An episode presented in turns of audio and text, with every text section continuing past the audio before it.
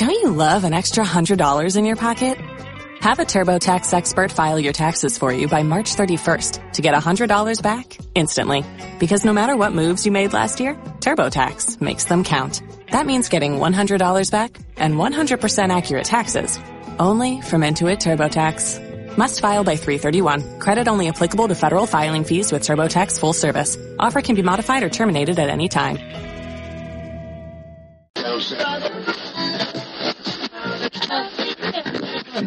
Bienvenidos a Luces Extrañas, astronomía, astrofilia y alguna rareza que otra. Este es el audio correspondiente a la entrada Un paseo por Leo.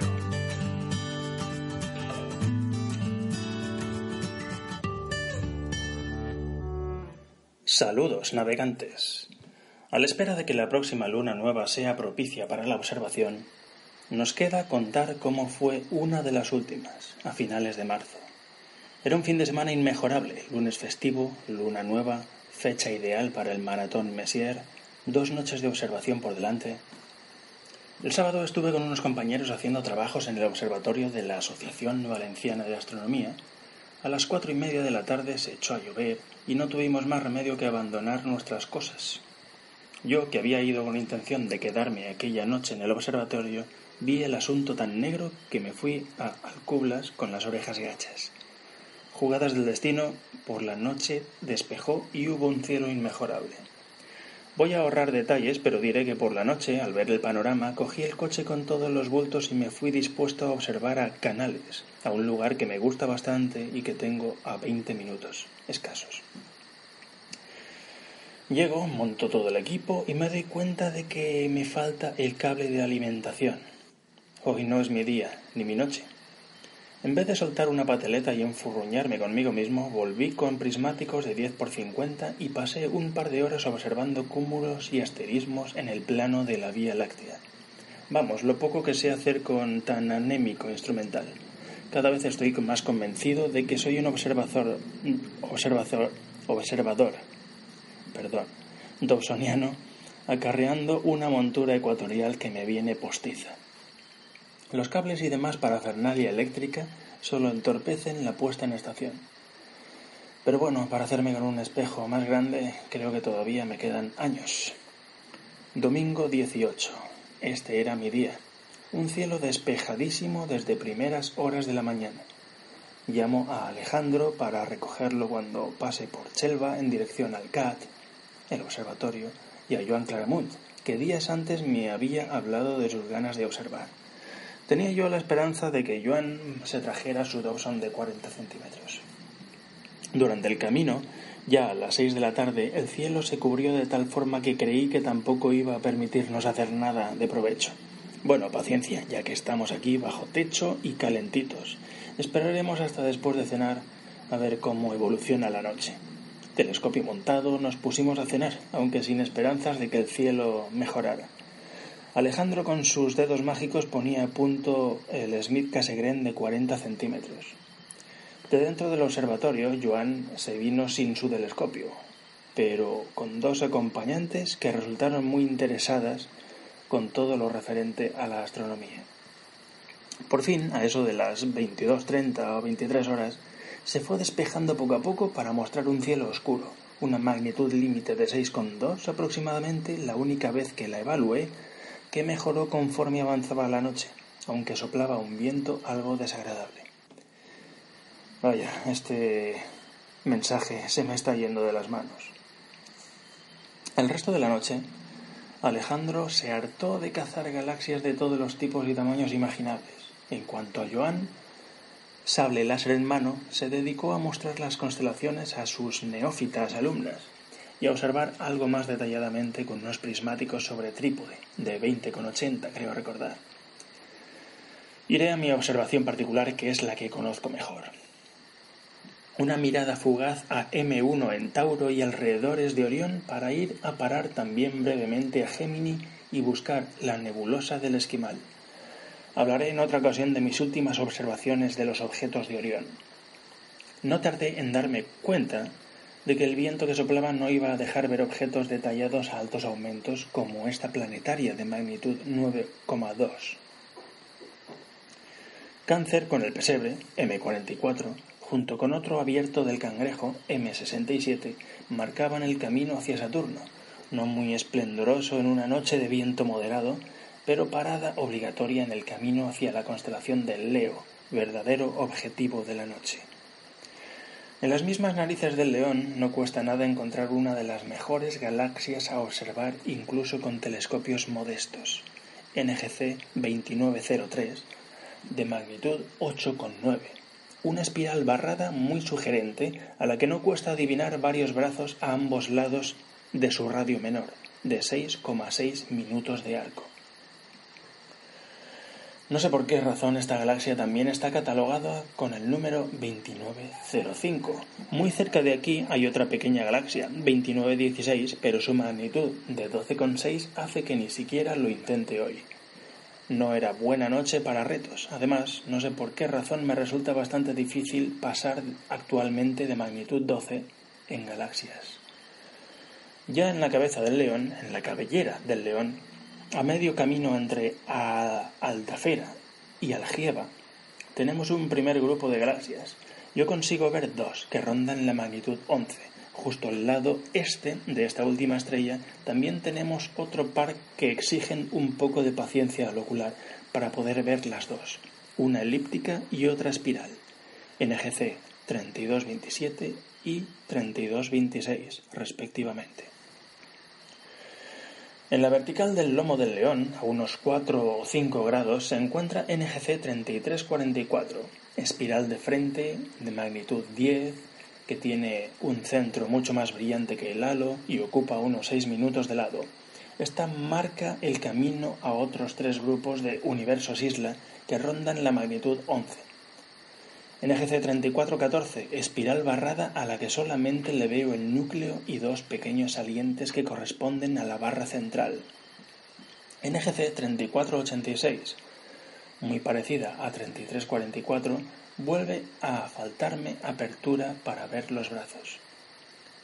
Finalmente, otro grupito denominado NGC 3504, espiral barrada más evidente que en 3314. 3414. Perdón. Más arriba hay galaxias interesantes, pero la falta de estrellas de referencia hace que sea mejor ir hacia el sur. Entre las patas delanteras y traseras tenemos el primer trío célebre al mismo tiempo que un ocular al mismo tiempo en un ocular de gran campo real. M95, M96 y M105. La imagen es de una gran belleza, y moviendo ligeramente el telescopio, por los alrededores las galaxias surgen a pares. Uno nos explica cómo Messier y Mechain no catalogaron galaxias tan evidentes como NGC 3384, 3412 o tantas otras de esta zona, que aparecen al ocular tan evidentes como M95. No vamos ahora, nos vamos ahora al grupo inscrito en el triángulo delta, teta y beta, que es de nébula. La mayoría de las galaxias rondan y superan la magnitud 14, por lo que me centro en las espectaculares. 3607 de magnitud 9,6 acompaña de alguna, acompañada de alguna de magnitud 11 ya marcan la tónica general. En esta parte del espacio no es fácil encontrar galaxias solitarias. Ya las vemos como mínimo de dos en dos. A la parte oeste, otro par con magnitudes de 10,5 y 11,7. Al intentar abarcar los dos grupos desaparecen las componentes por falta de brillo. Otro grupo al lado, encabezado por NGC 3686, no me deja meterle mano pese a tener magnitudes asequibles. Una escapada fugaz fuera del triángulo en el que estamos para subir hasta la espiral 3646 y regresar de nuevo hasta 3655 esta vez galaxia solitaria, al menos yo no soy capaz de ver la compañera que también ronda la magnitud 11. Ya definitivamente fuera de este triángulo, justo debajo de Theta Leonis, tenemos una galaxia de frente de magnitud 11,6 con un núcleo bastante más brillante que la periferia, como casi todas las galaxias de esta constelación. Se deja, se deja cazar pero no hay color comparado con lo que tiene justo debajo, el otro triplete de Leo. Este engloba también en una misma imagen con un ocular de gran campo real a M62, asimétrica de magnitud 10, M65 de magnitud 10,5 y NGC 3628, galaxia orientada de costado y magnitud 9,5, súper espectacular. Es una galaxia bocadillo, a la que se le ve una ancha banda central oscura que cruza longitudinalmente los casi 15 minutos de arco que alcanza de lado a lado. En visual, menos. E irregularidades en el brillo de algunas zonas. Otra vez se pregunta uno cómo diantre pudo pasar desapercibida un pedazo de galaxia como esta. Estaba difícil percibir eh, más detalles en estas tres espirales debido a que el viento se había intensificado, pero ello no impedía ver alguna otra de magnitud 10, merodeando por los alrededores. Para llegar a ver fácilmente las docenas de galaxias que hay en este campo a partir de magnitud 13 es necesaria mayor apertura. Un arriesgado descenso en vertical para llegar a la espiral imponente, solitaria y fácil de encontrar de magnitud 9,5 NGC 3521, que mide 9,5 por 5 minutos de arco en sus lados. Con esta importante, imponente visión, más bien, se mete uno al observatorio a tomar un chocolate, que de tanto darme el viento del norte en el cuello me estaba quedando como un palo. Alejandro estaba también en la misma guerra que yo, coleccionando galaxias, aunque sentado, sin pasar frío, con un Smith Cassegrain de 40 centímetros a su disposición y con una CCD que le metía en el monitor objetos de magnitud 19 en unos segundos. Una de fuera apunté a petición popular la pareja M81 y M82 de magnitudes 8,5 y 9,3, respectivamente en la osa mayor, separadas únicamente por algo más de medio grado, que realmente son unos 150.000 años luz, que todo hay que decirlo. No sé si será por falta de empeño, no he conseguido todavía ver detalle en M81. Parece que tiene brazos, eh, tiene los brazos un poco contrastados. Por supuesto, sí que se ve detalle en M82, aunque esta noche no se dejaba exprimir como otras. Esta, que en todos los catálogos aparece como irregular, se descubrió hace no mucho con telescopios en el infrarrojo que es también espiral aunque una inusitada actividad energética ocasionada seguramente por algún choque con alguna galaxia cercana, le da ese aspecto raro en el rango óptico. No muy lejos de aquí también está la espiral de magnitud 10,8 NGC 2976. No es imposible abarcar a las tres en el mismo campo. Otro trío para el recuerdo. Ante las exclamaciones de alegría por el trío de objetos, me moví hasta localizar la nebulosa planetaria del Búho M97 junto a la galaxia de perfil M108, a menos de un grado de Merak. Las magnitudes 12 y 11 respectivamente a mí me parece que brillan más, pero bueno, en el catálogo pone eso. Se pueden abarcar las dos, pero para verlas mejor hay que individualizar y meter aumentos. La galaxia 108 está casi de canto a nosotros, no del todo. No tiene un núcleo muy brillante, aunque se le ven ciertas zonas oscuras y otras más brillantes.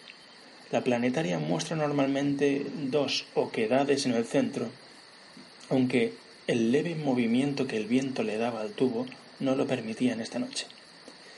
La estrella central es de magnitud 16. No recuerdo haberla intentado todavía y después de esta pausa volví el tubo de telescopio a la zona donde estaba anteriormente. Ya habrá tiempo de ver cosas en la osa en otra ocasión. Esta vez la zona a explorar era las galaxias de Coma Virgo, concretamente el grupo que se encuentra entre de Nébula, Beta Leonis y Vindemiatrix, Epsilon Virgi. Primera parada en M99. Espiral, de frente y asimétrica, ahí es nada, con un brazo que más bien parece un flequillo levantado por el viento. Magnitud 9,5. Parece bastante solitaria en un campo de medio grado a la redonda, pero a unos dos y medio al oeste tiene a la solitaria, pero imponente M98, tan de lado como está M31. Tiene magnitud 11 y un núcleo puntual y brillante. Tendrá unos 10 o 12 minutos de arco en el eje mayor y en la parte norte se le ve un brazo con una especie de doble borde que sugiere también una ligera asimetría. En el centro del mogollón uno corre el riesgo de perderse entre galaxias, que es lo que me ocurre a mí el 100% de las veces que me meto aquí, pero me da igual, vale la pena perderse.